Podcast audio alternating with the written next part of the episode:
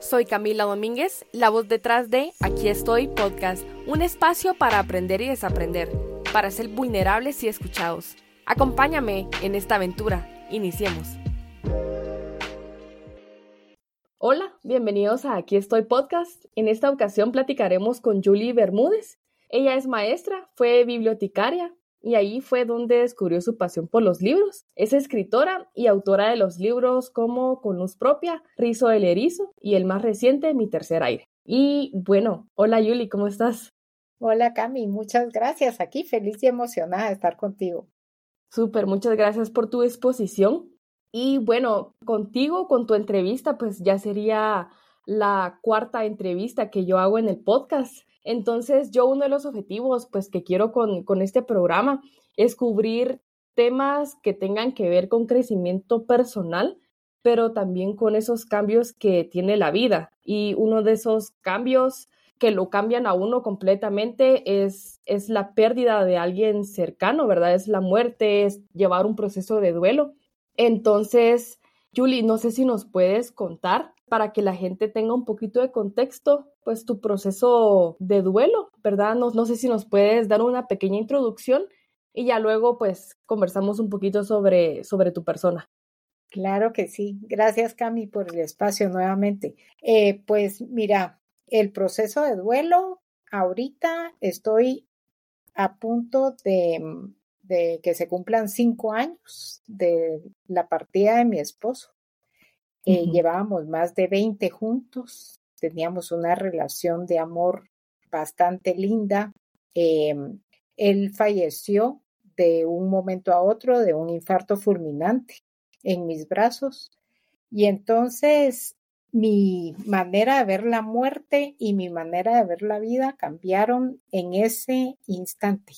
Todo cambió desde ahí. Se me dio vuelta la vida como un como un panqueque, se dio vuelta totalmente, tuve un giro y mm, lo primero que te puedo decir que sentí fue una tristeza profunda y una desolación espantosa combinada con la incertidumbre que me llevaron a pensar, ¿qué hago? ¿Qué hago de aquí en adelante? Y eh, mientras más me preguntaba, ¿qué hago? Más se abría el vacío, que te puedo casi asegurar que se localizaba en mi pecho.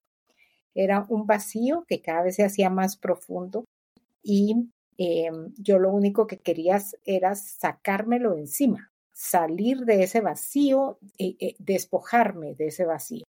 Y no entendía cómo hacerlo.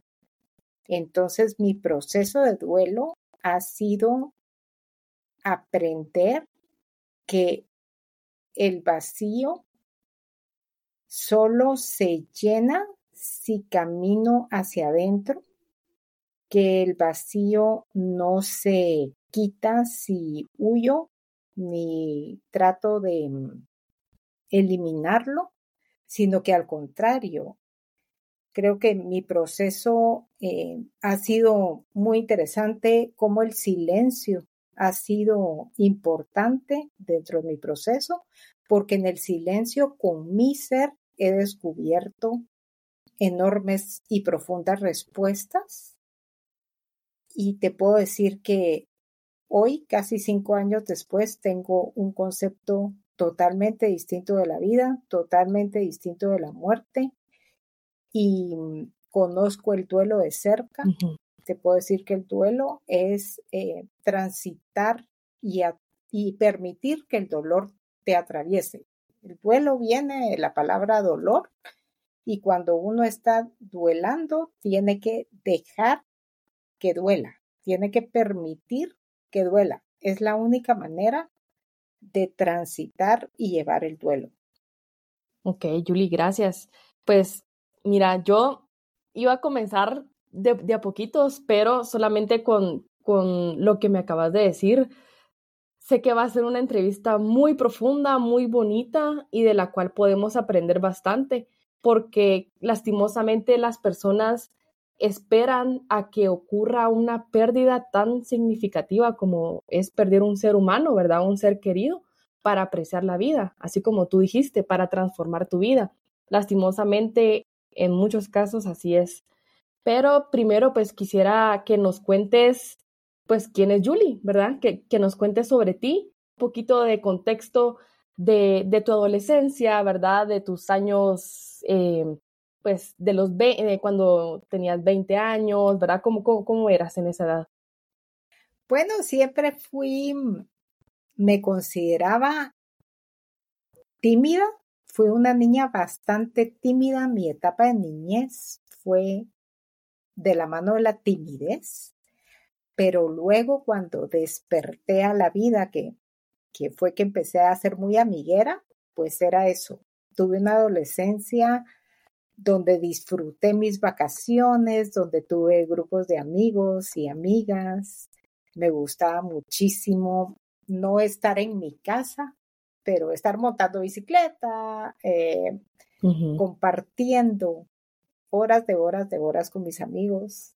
Eh, eso te puedo decir de mí en mi adolescencia. Fue una adolescencia, pues que recuerdo con, con amor y con alegría, con lo suyo siempre, porque también la adolescencia es duelo, porque adoleces de la niñez a la adultez.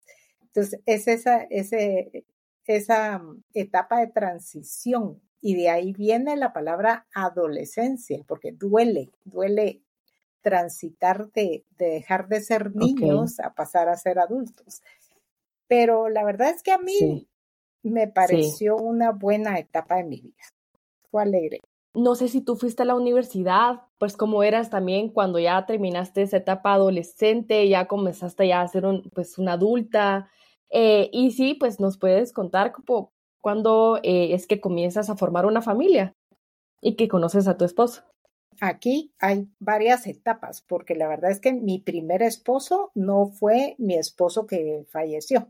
Yo me hice novia de, de él cuando apenas tenía 15 añitos, era una niña adolescente, duré cinco años de noviazgo y me casé a los 20 y a los 21 me convertí en mamá y la verdad es que si me decís que regresara, eso sí lo cambiaría, porque con los golpes de la vida aprendí que no es el mejor plan. También mi, mi concepto de las relaciones y el amor a partir de la muerte de Eric, que fue mi segundo esposo, cambió también radicalmente. He cambiado muchísimo. De cinco años para acá soy una persona totalmente distinta. Pero entonces empecé a ser mamá muy, muy jovencita, 21 años. Y tengo tres hijos. Sí. Ya soy abuela de Joaquín. Y mm, cuando mis hijos tenían... Ay, qué bonito, qué etapa más bonita ser abuela. Sí, cuando mis hijos mayores tenían, em, cuando mis primeros dos hijos tenían nueve y seis años, conocí a Eric. Y entonces eh, me dio una oportunidad nueva de amar de amar distinto, de vivir algo diferente. Y la verdad es que fue una relación bien linda. Decidimos tener un hijo juntos. Él tenía dos hijos de dos anteriores relaciones. Yo tenía dos hijos de una anterior relación y juntos decidimos tener uno más.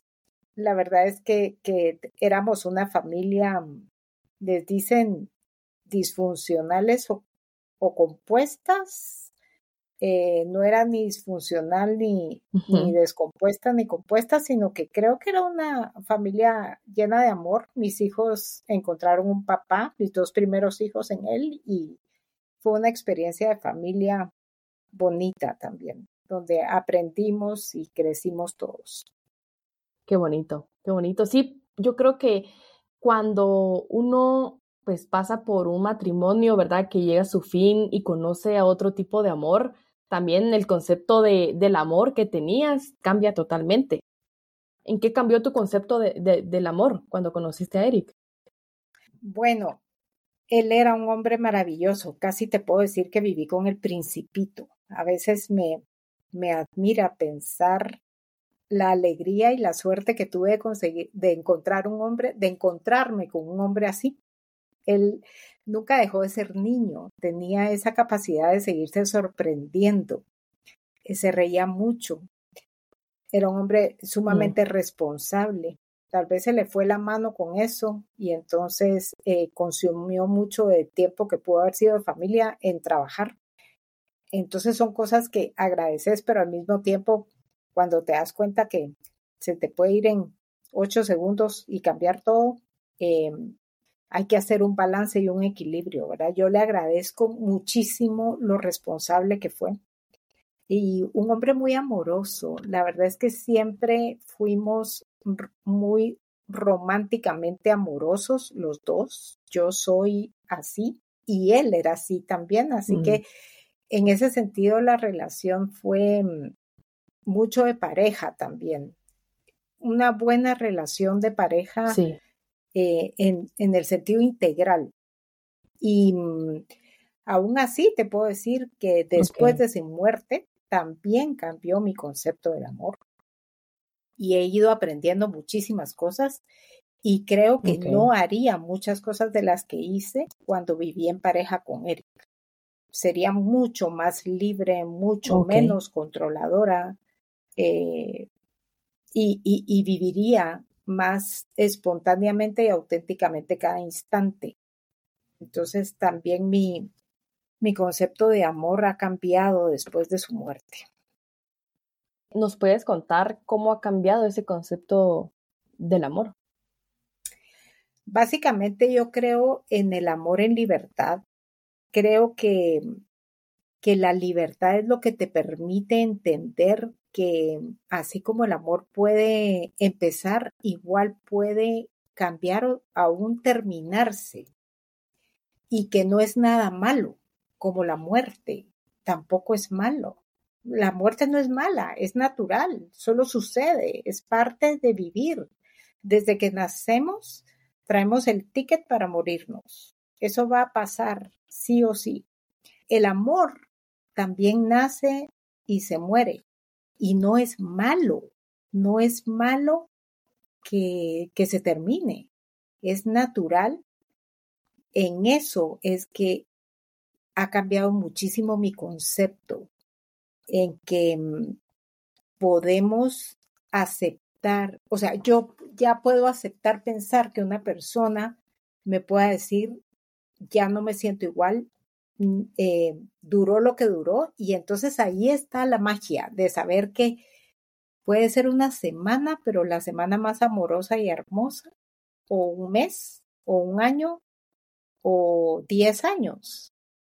Nada condicionado, Creo que el amor es una elección libre de cada día. Yo te elijo y me elijo cada día desde la libertad. Mucha gente malinterpreta lo de libertad a la hora de amar porque mm, creen que es como una relación abierta o algo así y nada tiene que ver el concepto de, amor y amar libre. No. Exacto, exacto. Tú pues también me comentaste, ¿verdad? Que siendo bibliotecaria, tú conociste la pasión por los libros y la lectura.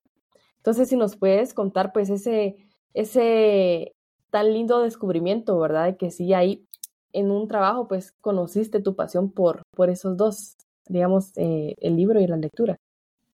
Así es. Eh, bueno, en realidad mis dos pasiones son la niñez y la juventud y los libros y la lectura. Y en la biblioteca fue la fusión perfecta. Okay. Yo soy maestra de preprimaria. Sí. Me encantan los niños pequeñitos. Y siempre pensé que no sería maestra de adolescentes porque como te conté que era amiguera y muy feliz en mi adolescencia, no era la mejor adolescente para ser alumna. Entonces yo decía, ser maestra de un adolescente a ser un reto tremendo.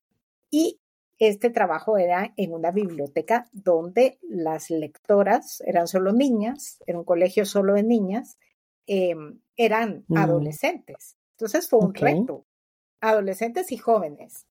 Fue un reto porque yo decía, si, si son tan tremendas como yo fui, no sé cómo me va a ir atendiéndolas. Y la verdad es que es una etapa en mi vida que voy a agradecer siempre, porque no solo tuve un encuentro con los libros, sino que tuve un encuentro con estas chicas, de las que muchísimas se convirtieron en mis amigas. Y entonces crecimos, crecí yo y crecieron ellas, se graduaron del colegio, ahora son profesionales y seguimos siendo amigas, grandes amigas. Sí. Amigas íntimas. Tengo muy buenas amigas que salieron de ese espacio hermoso, de ese oasis donde nos encontrábamos entre abrazos y libros. Y mm, yo de adolescente no era muy lectora. Es más, le pedí a mi hermana que me leyera los chistes, las tiras cómicas, porque yo no quería ocupar mi tiempo en leer. y estando en la biblioteca, pues era un paraíso y cualquiera piensa que hay mucho tiempo, siendo bibliotecaria, que hay mucho tiempo para leer. Y la verdad es que es una idea equivocada. El, trabajo de una bibliotecaria es wow, no, no te voy a decir pesado porque nunca fue pesado, pero sí te ocupa mucho. Todo el tiempo hay algo que hacer, todo el tiempo. Entonces no es que te puedas sentar a leer adentro de la biblioteca, pero sí es una gran tentación estar ahí y tener tantos libros. La verdad es que cuando yo regresé, porque fue del colegio donde yo me gradué, eh, cuando yo regresé a la biblioteca, la biblioteca no era ni la sombra de la que yo dejé cuando era adolescente había mucho descuido y no había muchos libros atractivos. Entonces organicé ferias de libros para empezar a llevar libros y llenar la biblioteca, hacía trivias, hacíamos clubes de lectura, conversatorios y con todo esto me nutrí y les empecé a llevar los libros que les interesaban. También eh, conseguía donaciones, mi hermana me dio valijas de libros de sus hijos eh, que, que estaban compartiendo edades y entonces eh, traía valijas llenas de libros de Estados Unidos. Los, las niñas se volvían locas. Eh, tengo otra amiga que también se había graduado del colegio, muy, muy lectora, y sus hijas muy lectoras también hicieron fuertes donaciones. Entonces todo esto nutrió la biblioteca y eh, se volvió, la verdad es que a veces decíamos que no era biblioteca, sino que discoteca, porque las bibliotecas siempre es como mucho silencio dentro de la biblioteca y esa biblioteca no tenía silencio, era un lugar de, de mucho amor, de mucha risa, de mucha alegría y de ese encuentro con los libros, eh, que era un encuentro feliz. Sí, qué bonito tener esa experiencia. Yo en, cuando estaba en el colegio, desafortunadamente, no recuerdo, pero no teníamos una biblioteca. Yo tuve el acceso a una biblioteca cuando ingresé a la universidad y es impresionante conocer libros tan antiguos. Creo que yo estudié en la, en la Universidad y tenía libros, creo que de hasta 100 años, creo yo, que habían sido donados. Eh, pero es impresionante y creo que nunca he leído tanto como lo hice cuando estaba en la universidad, porque te prestaban libros, ¿verdad? Entonces tú tenías la libertad de, pues, ver el catálogo de libros que había, ¿verdad? Aprendes tanto. Y qué bonito también que, que adolescentes en crecimiento, ¿verdad? E, especialmente niñas, tengan un ejemplo o pues a una persona que esté tan comprometida con, con la lectura, ¿verdad? Enseñarles pues aprendizajes nuevos, que esté tan comprometida con hacer crecer la biblioteca, como tú bien decías, ¿verdad? Hacer juegos de trivias, organizar ferias de libros, pedir donaciones. Qué bonito tener pues ese ejemplo, porque uno como adolescente sí lo recuerda. Uno, uno sí crece con ese ejemplo, o por lo menos como que te deja esa espinita de seguir explorando el mundo de la literatura, de los libros, aprender un poquito más sobre ellos. Y bueno, Julie, quiero que nos cuentes pues cómo fue que conociste a tu esposo, ¿verdad? ¿Cómo fue pues el inicio de esa historia de amor que nos contaste un poquito al inicio. Esta historia de amor fue eh, porque Eric vino a Guatemala a un proyecto de construcción. Él era nicaragüense, mi papá también era nicaragüense. Eric sustituyó a mi papá en su puesto de trabajo cuando mi papá falleció, que también fue una muerte inesperada la de mi papá y entonces Eric lo sustituyó, pero no nos conocíamos. Nos conocimos casi tres años después de que mi papá falleció. Y nos conocimos por la misma empresa para la que trabajó mi papá y que después trabajó Eric. Así que como que se repitió un poco la, la historia de amor de mis papás con la nuestra. Y fue flechazo. Nos vimos y nos gustamos y empezamos a salir y, y fue todo muy rápido, pero muy lindo. Aquí sí vamos a entrar un poquito pues ya la etapa pues un poquito ya, del, del, duelo, del proceso de duelo. ¿Se nos puedes contar cómo, no sé si meses antes o días antes de que sucediera pues el fallecimiento de, de Eric? Pues mira, Cami, fue un... yo creo que las personas sí sienten cuando cuando se van a morir. Eric había tenido en 2009 un shock anafiláctico en uno de los proyectos donde trabajaba por un medicamento y se fue tal vez por cinco minutos, estuvo muerto y él me dijo, mira, morirse es lo más rico que hay en el mundo, te llegan a traer un montón de niños y empezás a caminar, pero se siente una paz deliciosa y todos los niños te llevan y te acompañan y me dice, yo en ese momento no pensé en vos ni en los chavalos, yo solo pensaba en que yo quería seguir caminando con ellos y sentí una paz deliciosa. Él no me habló de luz ni de túnel, me habló de niños y de paz. Cuando e, él, tenía la presión alta, eh, padecía de presión alta y tomaba un medicamento.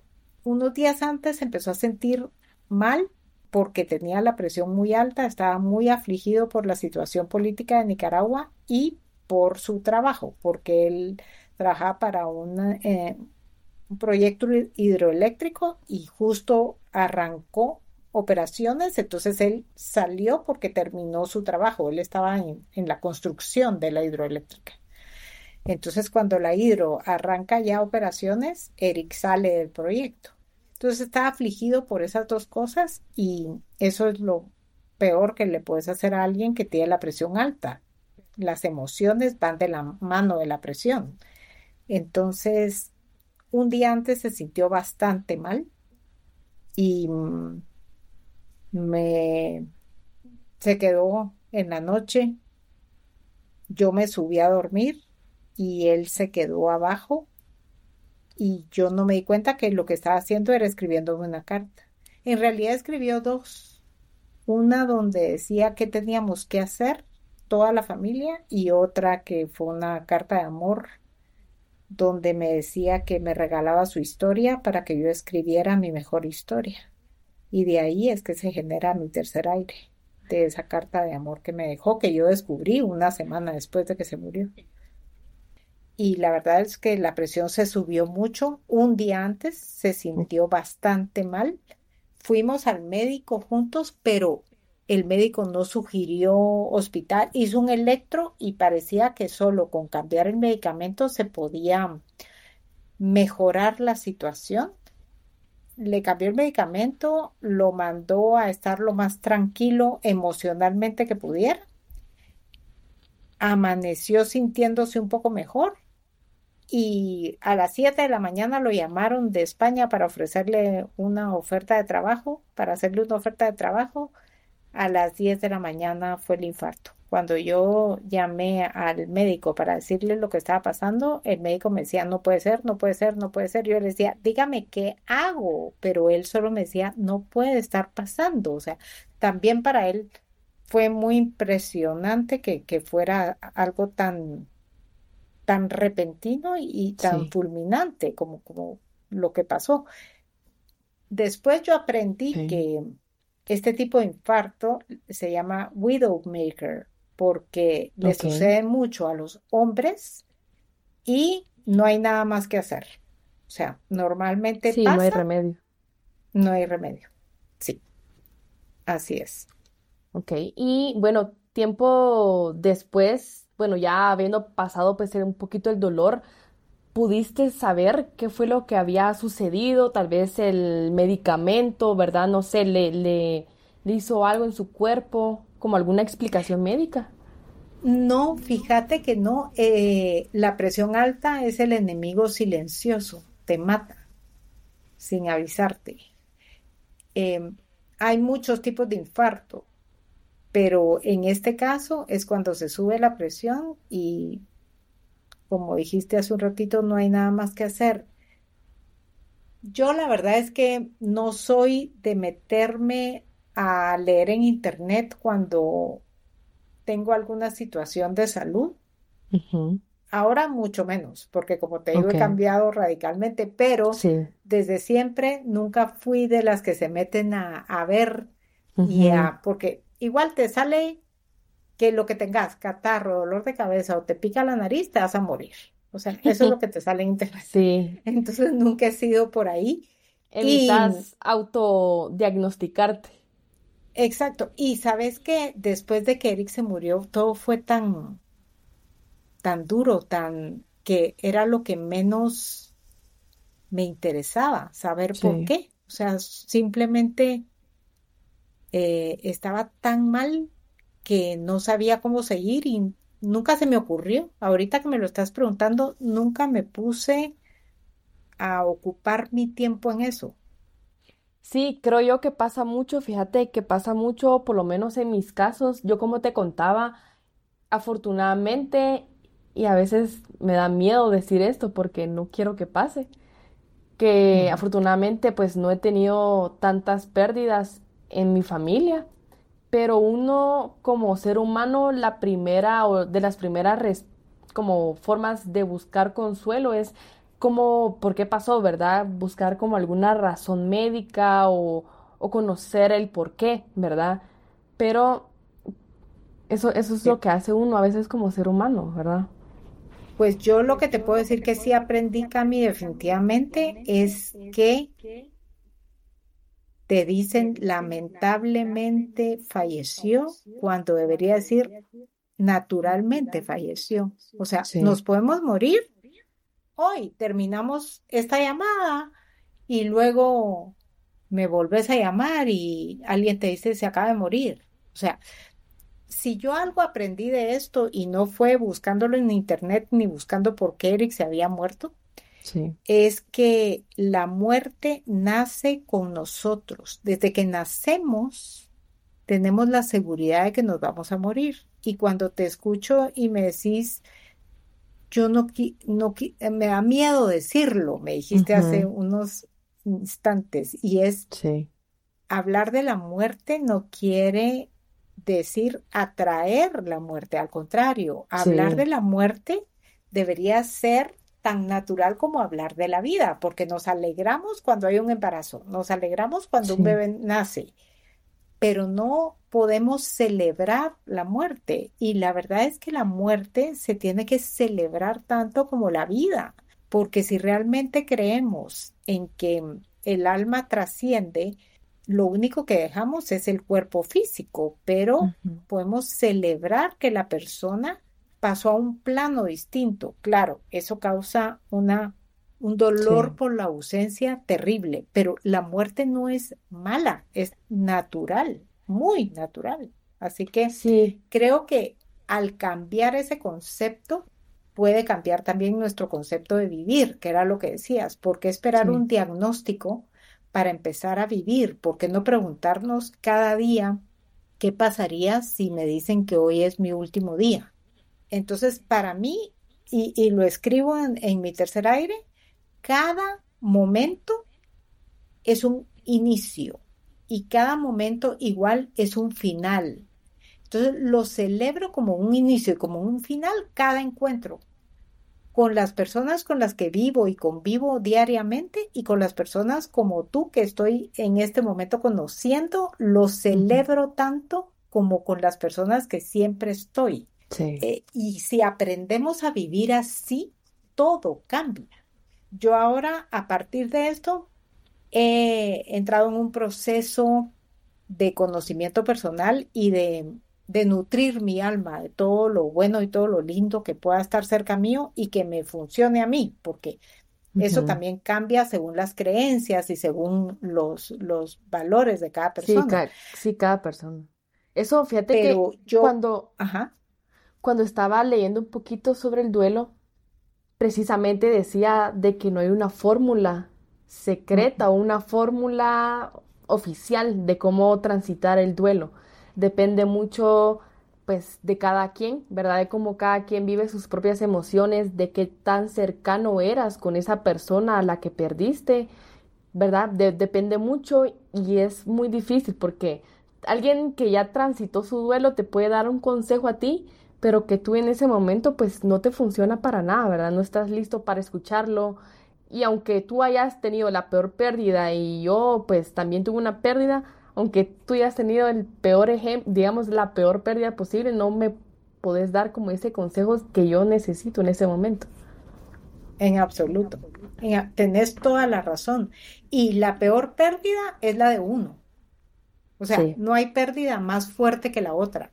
Si se murió, voy a decir algo que tal vez no encante a quien esté escuchando, pero si se te muere tu pareja o tu hijo y a otra persona se le muere su perrito, pero tenía una relación íntima y profunda con su perrito, es tan fuerte el dolor que sentís y tan respetable también hay mucha gente que te dice lo peor que te puede pasar es que se te muera un hijo.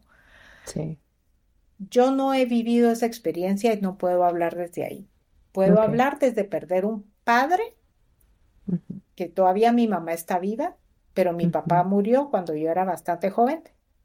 Y también puedo hablar de perder un buen amor, porque es diferente perder a tu esposo o esposa cuando hay una buena relación que cuando no la hay. Sí.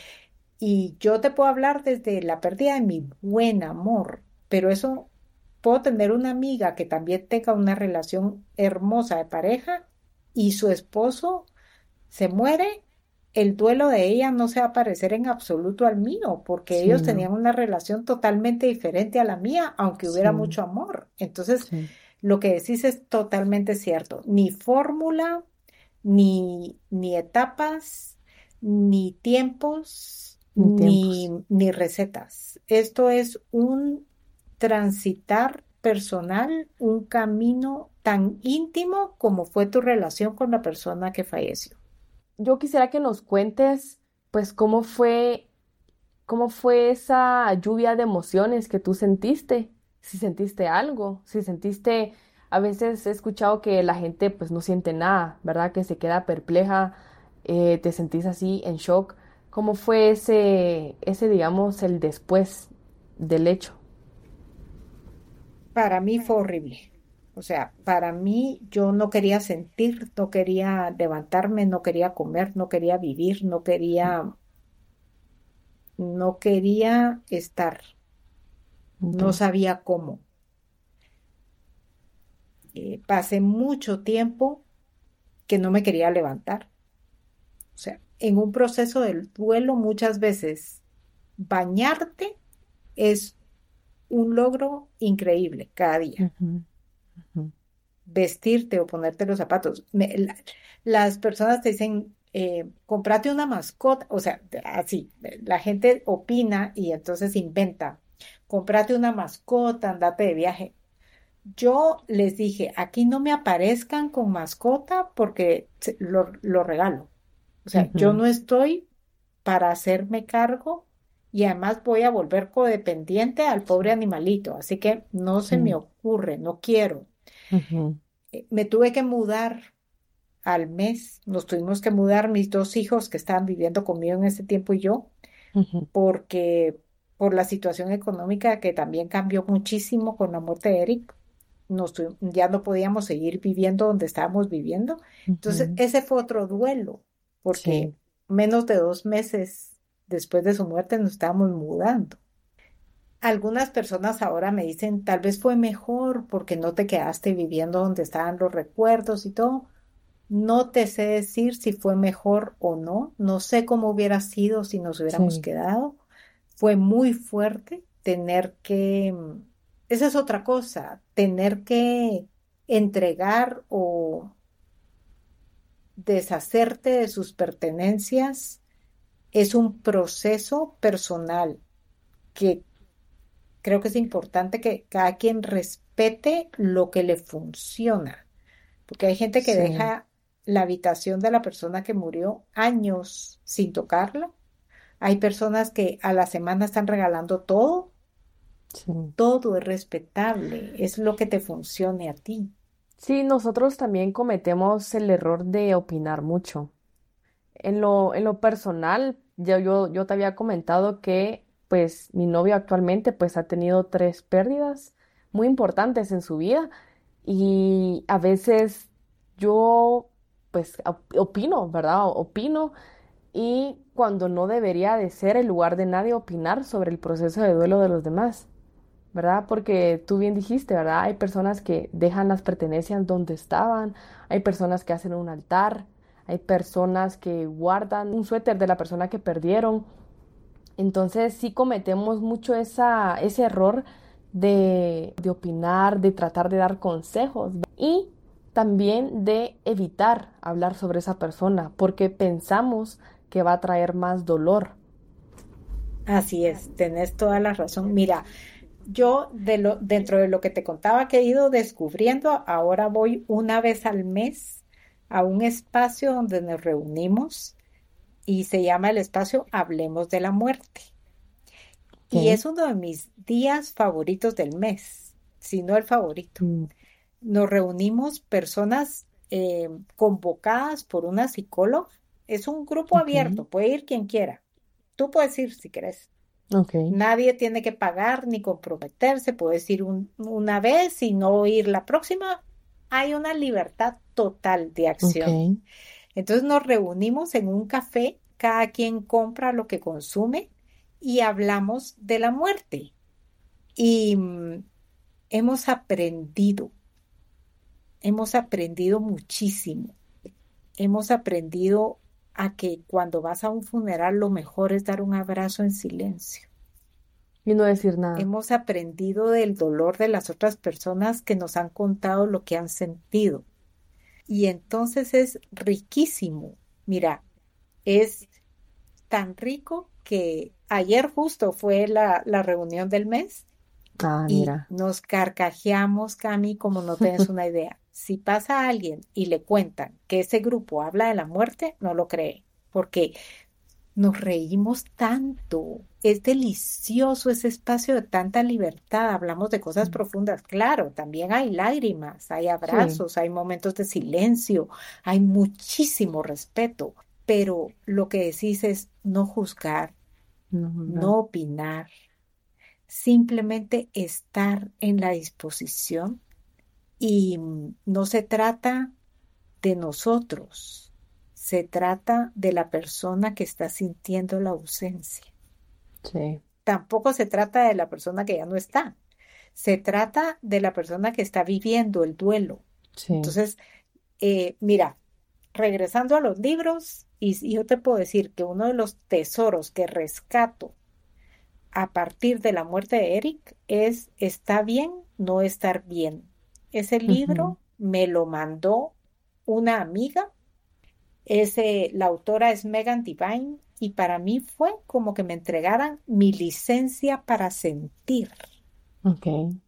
Fue una delicia de libro. Yo lo recibí en inglés. A mí no me encanta leer en inglés, pero lo leí, rescaté muchísimo. Después hice un club de lectura, organicé un club de lectura y mm, fue sobre el duelo y este fue uno de los libros en español y también lo regalé porque he aprendido a desapegarme de todo que ahora hasta mis libros puedo regalar. Y entonces he tenido dos de esos ejemplares y los dos los he regalado a personas que han pasado por duelos fuertes. Una fue la pérdida de su esposo y la otra fue la muerte de su mamá por COVID. Y, y cuando me dijeron te lo vamos a devolver, les dije no, eh, regaláselo a quien lo necesite en el momento que lo necesite. Y eso es hermoso con los libros, que uno los puede ir dando, pero no te quedes con él.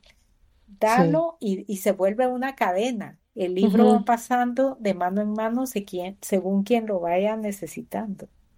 Julie, tú me contaste que no eres experta en tanatología, pero pues escuchándote sí sabes un montón sobre este tema. Y bueno, yo tengo el caso de mi hermana, que mi hermana perdió a su papá hace tres años a causa de COVID. Yo cuando sucedió eso sentí mucha tristeza, pero obviamente tristeza y un tal vez un proceso de duelo por haber conocido a esta persona que fue el papá de mi hermana, pero más que todo el dolor de mi hermana. ¿Es posible también llevar el, el duelo de esta forma? Absolutamente. Tú viviste un duelo. Estabas sintiendo el dolor de ella. O sea, y eso es respetable también. Y tú tenés un proceso de dolor a la par de alguien que está duelando. Mira, yo la tanatología la respeto enormemente, pero sobre todo en las expertas y los expertos de quienes han vivido una pérdida cercana y a partir de ahí han empezado con su proceso de tanatología porque esto es algo muy personal, pero yo siento que yo conecto con quien ha vivido una pérdida y desde ahí se ha vuelto experta en tanatología. Fue el caso de Rocío, que fue la tanatóloga que me regaló su tiempo, porque yo en mi desesperación, Cami, yo buscaba libros, yo buscaba podcasts. De ahí fue que me volví, pero adicta a los podcasts. Me, me pueden encantar. Lo, cada día que salgo a caminar, camino hora y media y escojo uno.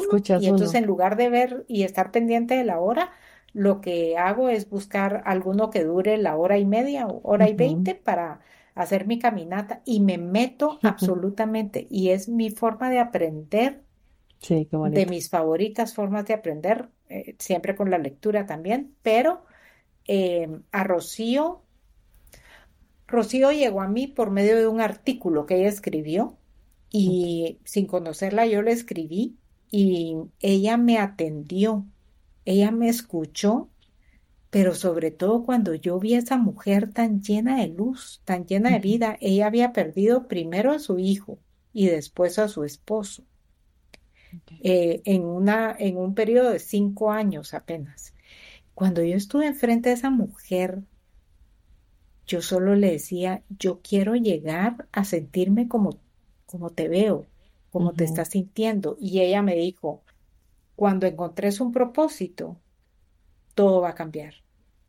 Y para mí fue chino, o sea, yo llegué, lloré 40 minutos enfrente de ella, ella respetuosamente acompañó mi llanto en silencio durante esos 40 minutos.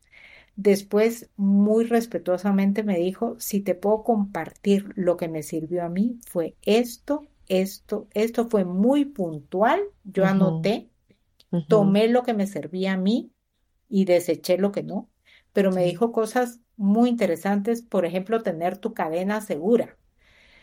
En tu cadena segura no puede estar tal vez las personas que más te quieren o más cercanas están, porque en los momentos más duros no necesitas que te sientan lástima o que te digan que dejes de llorar. Entonces, en tu cadena segura tiene que estar las personas que te sepan acompañar en tu dolor. Sí. Tú sabrás. Que te abracen y, tú llorando, llorando y llorando.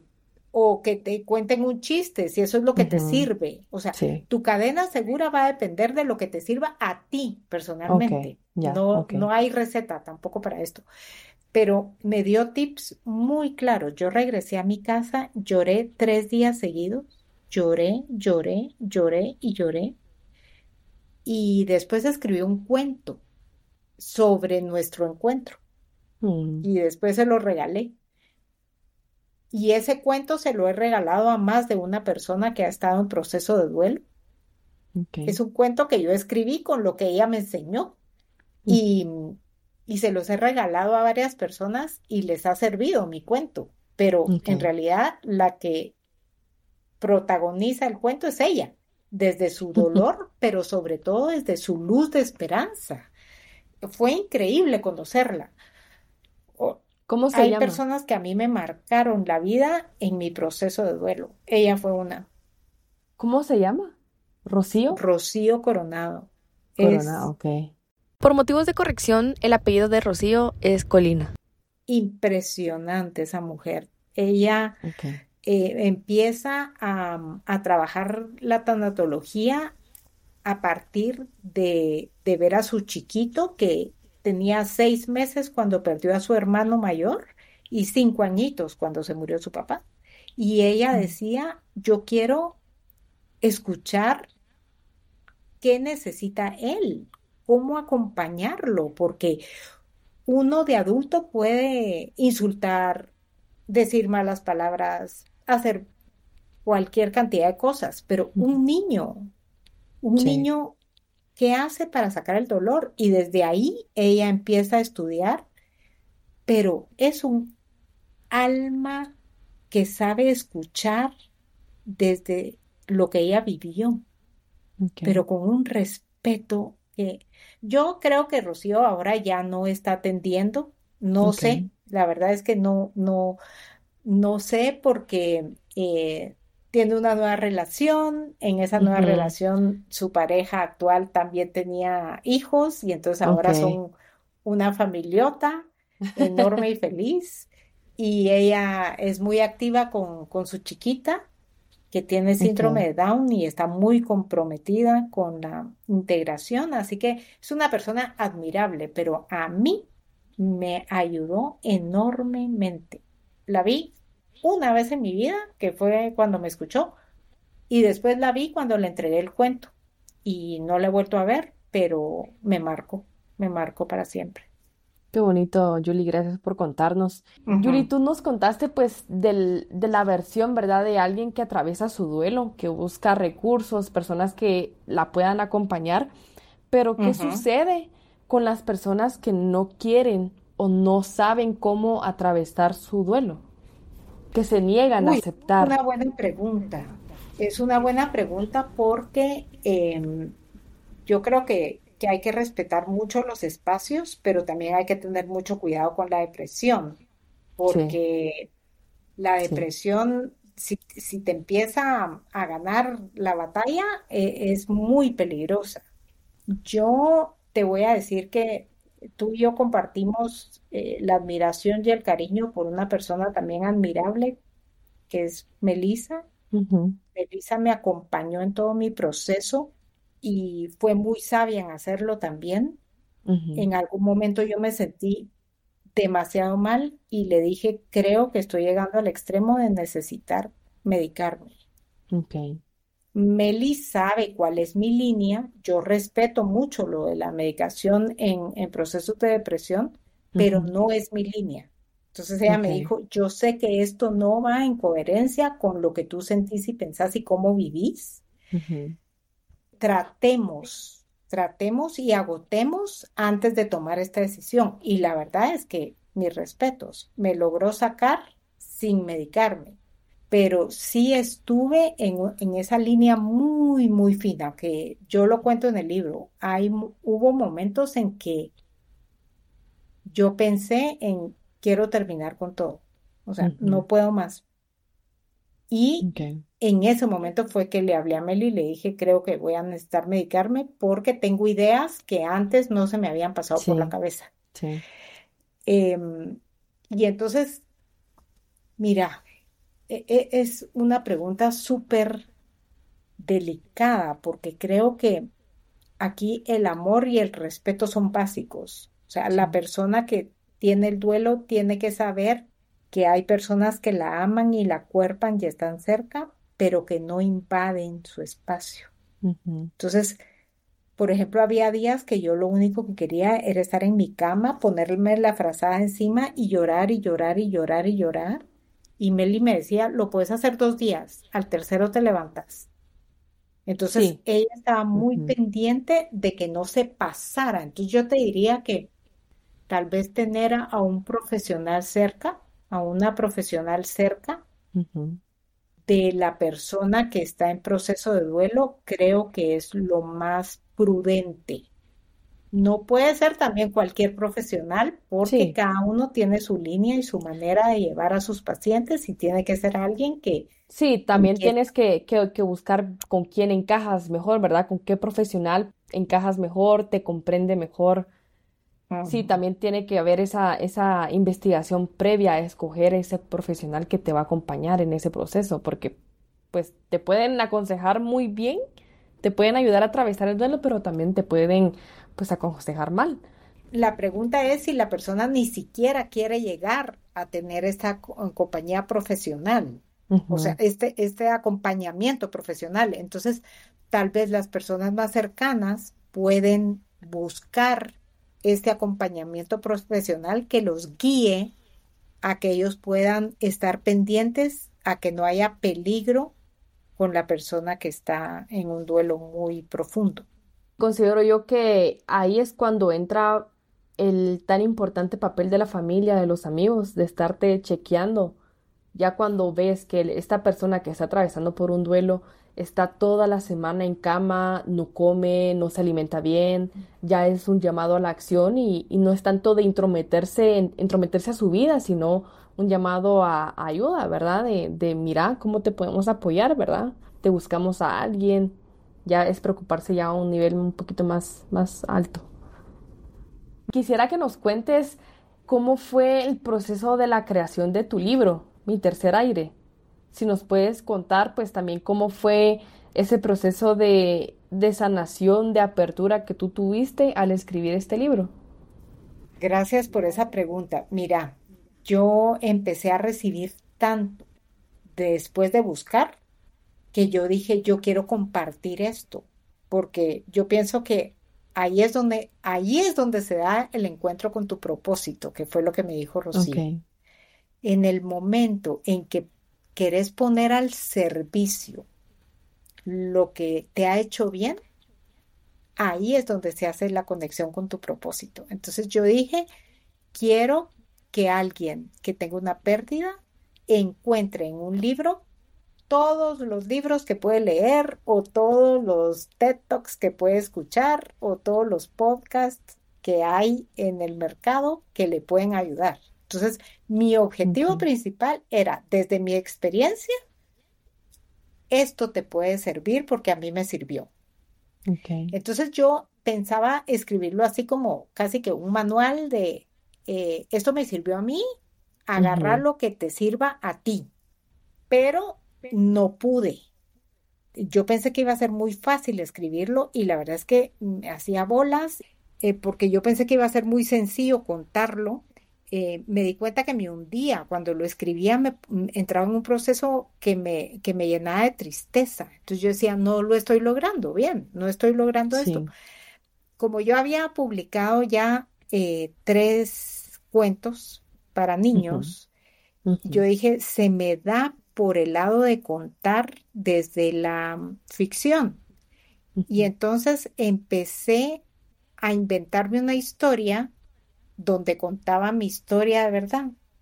Mm. Pero era más fácil contarlo em, con una historia inventada y en eso empieza la pandemia y entonces combiné mi proceso de estar en, la, eh, en el encierro con el duelo, con la muerte y entonces empecé a inventarme una historia que en realidad no era una historia inventada, era mi historia, pero le metía ahí ficción.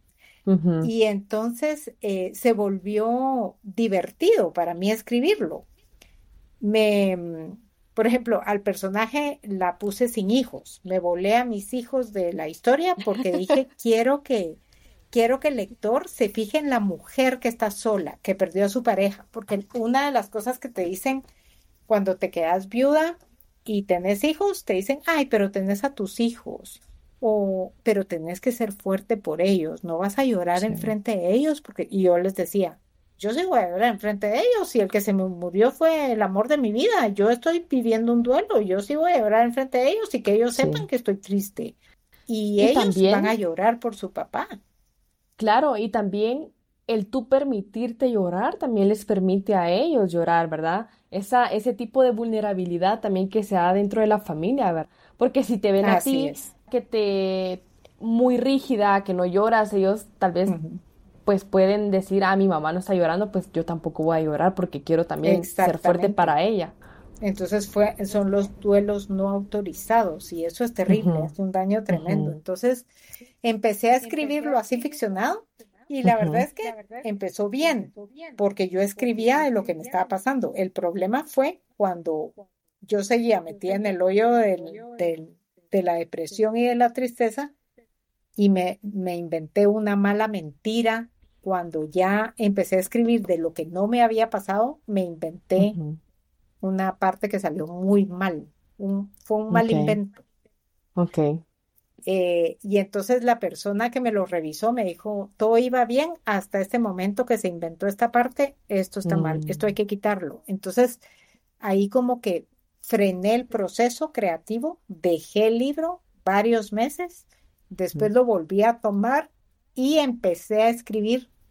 Empecé a escribir cosas que me estaban pasando, pero sobre todo me empecé a estar muy alerta de lo que había escrito antes, donde había metido ficción, también empezó a suceder. Entonces me di cuenta de la fuerza de las palabras y me di ah, cuenta de que realmente sí somos capaces de crear nuestras realidades y de crear nuestras historias. Y fue mágico, Camilo, lo que sucedió en el proceso porque, por ejemplo, yo había puesto que yo había escrito que yo me iba a Portugal y en eso sale viaje a Portugal. no te creo. lo planifiqué, te lo juro. Empezaron a pasar las cosas. Sí, qué bonito. Y, y, entonces ahí cuando ya no me tenía que inventar, sino que solo seguir contando, entonces empezó a salir bien otra vez, porque estaba contando una verdad con ficción. Y la verdad es que fue increíble. Las primeras páginas del libro son demasiado fuertes, son demasiado tristes hay personas que no logran pasar. Eh, pero, pero el final del libro, que es mi vida también, eh, te da una luz de esperanza. Entonces vale la pena como compartir el dolor a través de, la, de las letras para llegar a esa luz donde sí hay. ¿Qué fue lo que descubriste a nivel de, de, de tu duelo? pues ya eh, habiendo atravesado un poquito, ¿verdad? El duelo, ¿qué fue lo que descubriste eh, escribiendo este libro? Mira, he descubierto muchísimas cosas y no solo fue a través de escribirlo, sino que, por ejemplo, el poder de las palabras, lo descubrí escribiendo. Eh, también descubrí que a mí me funciona ser auténtica descubrí que tengo derecho a cambiar de opinión y que tengo derecho a ejercer mi derecho de haber cambiado de opinión. Descubrí que las relaciones no son para siempre, no solo las de pareja amorosa, sino que las amistades también. Y mm, descubrí que uno tiene la libertad de irse de las relaciones que ya no le funcionan y no le aportan descubrí que se vale probar y que es la única manera de aprender. Y a partir de la publicación del libro y de compartir la historia, porque cuando la entregas ya no es tuya, ya empieza a ser de cada lector. Y fue increíble lo que, lo que esto le trajo a mi vida. Y te puedo decir que mm, descubrí que en toda pérdida hay una ganancia. Si yo no soporto una frase, Cami, si algo a mí me hace ruido y me molesta, es cuando te dicen, es que todo pasa por algo. Sí, te juro que a mí se me estruja el alma. No puedo con eso, no puedo. Porque pienso, lo mío, mm, pero que, por ejemplo, se muera tu hijo de leucemia o haya un accidente terrible o haya un tiroteo y te, o sea, no puedo ni pensar qué siente esa persona que está recibiendo esas palabras. Todo pasa por algo. ¿Cómo así? Sí, como que tiene que haber un propósito en la muerte de una persona, ¿verdad? Es muy como que tiene que pasar algo terrible para que aprendas, porque de otra manera no lo hubieras aprendido. Entonces, yo lo que sí te puedo decir es que en todo en, toda experiencia hay una oportunidad de aprendizaje. Y que en toda pérdida hay una ganancia. No quiere decir que la ganancia sea mejor que la pérdida, en absoluto. Si a mí me pones a elegir entre que Eric estuviera vivo en este momento de mi vida que mi hijo se gradúa mañana de la universidad. Ay, felicidades, porque también es un logro tuyo. Pienso dos veces en que hubiera escogido que él estuviera vivo en este momento. sí. Pero como te dije al principio, yo he cambiado radicalmente. Entonces ahí está el regalo que yo te puedo decir, que es esa belleza colateral. Yo apenas lo entendí unos meses atrás.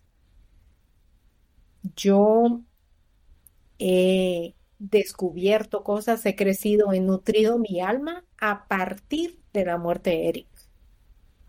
Si él no se hubiera muerto, hubiera aprendido otras cosas y estaría disfrutando la vida de otra manera.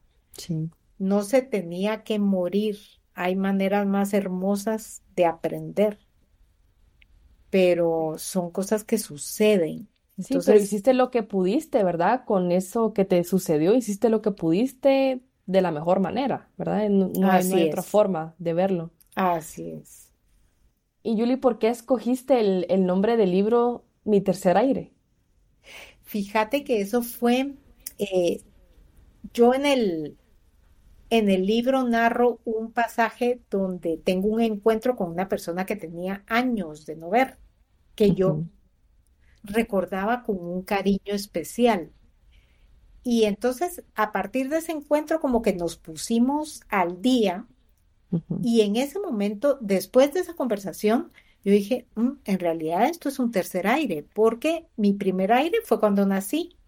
Un segundo aire es el término que usan los deportistas cuando van muy cerca de la meta y como que ya están por tirar la toalla y tirarse al suelo y como que les viene un segundo aire que les da ánimo para terminar. Ese término se usa en, mucho en deporte, el segundo aire. Y eh, es como ese aliento que te llega para... Que te impulsa. Entonces, sí, que te impulsa. Creo que Eric me dio mi segundo aire porque cuando yo lo conocí, mi papá tenía tres años de muerto, pero yo seguía duelando. Yo entré en una depresión. Fue súper diferente el duelo de mi papá que el duelo de Eric, pero eh, Eric me, me regaló vida, me regaló felicidad y fue mi segundo aire. Y yo mm. pensé que en el segundo aire se acababa todo y todos íbamos a ser felices y a comer perdices. Y en eso eh, se va Eric y me toca a mí aprender a, a sobrevivir y aprender a vivir y a respirar por mí misma. Fíjate que yo tuve un encuentro con una mujer que, tiene un don especial y ella me dijo, tú tenés que aprender a llevar tu vida sola. Si no aprendes, esa es una de tus lecciones importantes que veniste a aprender en esta, en esta etapa de tu vida, en esta vida que estás viviendo. Si no la aprendes, la vida te va a seguir quitando las parejas. Mira qué fuerte. Yo me metí a la cama a llorar después de escucharla a ella, porque me dijo, o te van a dejar, o se van a morir, o te van a tratar mal para que tú salgas corriendo. Pero si tú no aprendes a vivir por ti misma, eso va a seguir pasando. Y la verdad es que ese es el tercer aire. Es cuando yo logro respirar por mí, sin tener, porque si te pones a pensar, la primera figura era la figura masculina de mi papá, luego la figura de una buena pareja, que fue Eric, pero ¿dónde estaba mi voz y mi esencia? Ese es el tercer aire. Ese es mi respiro. Wow. No sabes lo que estoy aprendiendo ahorita. Incluso cuando tú dijiste yo disfruto cada momento, incluso disfruto cuando yo estoy hablando ahorita contigo. No sabes cuánta sabiduría estás transmitiendo ahorita. Pero em, fíjate que también, como yo te había comentado, siempre me gusta pues investigar un poquito de los temas de los que voy a hablar. Hay ese sentimiento o esa idea de que vas a olvidar cómo era Eric, cómo hablaba, cómo era su voz. ¿Hay alguna idea que se te cruza sobre eso? Fíjate que en algún momento sí, Cami, me obsesioné y tengo, eh, mira, que, que, los celulares son una maravilla en algunas cosas, ¿verdad? Eh, con el Eric nos hablábamos, así que mi, hijo decía, es que ustedes parecen minions, porque ah. nos hablábamos con mucha ternura y con mucho amor, y yo tengo audios de nuestro, de, de nuestro, que nos compartíamos en WhatsApp, de amor, ya mm. voy llegando, amor, no sé qué, te extraño, no sé cuánto. Eso lo tengo ahí. Y regresé mucho tiempo a esos audios regresé mucho y en algún momento dejé de hacerlo. Te vas acomodando. La persona se empieza a comunicar de diferentes maneras. Eh, que ese es el pensamiento mágico, que son cosas hermosas que te empiezan a pasar con colibrís, con... A mí el Eric, el Eric decía eh, que él era, yo, yo escribí un cuento de Rizo el Erizo, donde sale un personaje que es un gusano, el gusano peludo. Y el Eric siempre decía que él era el gusano.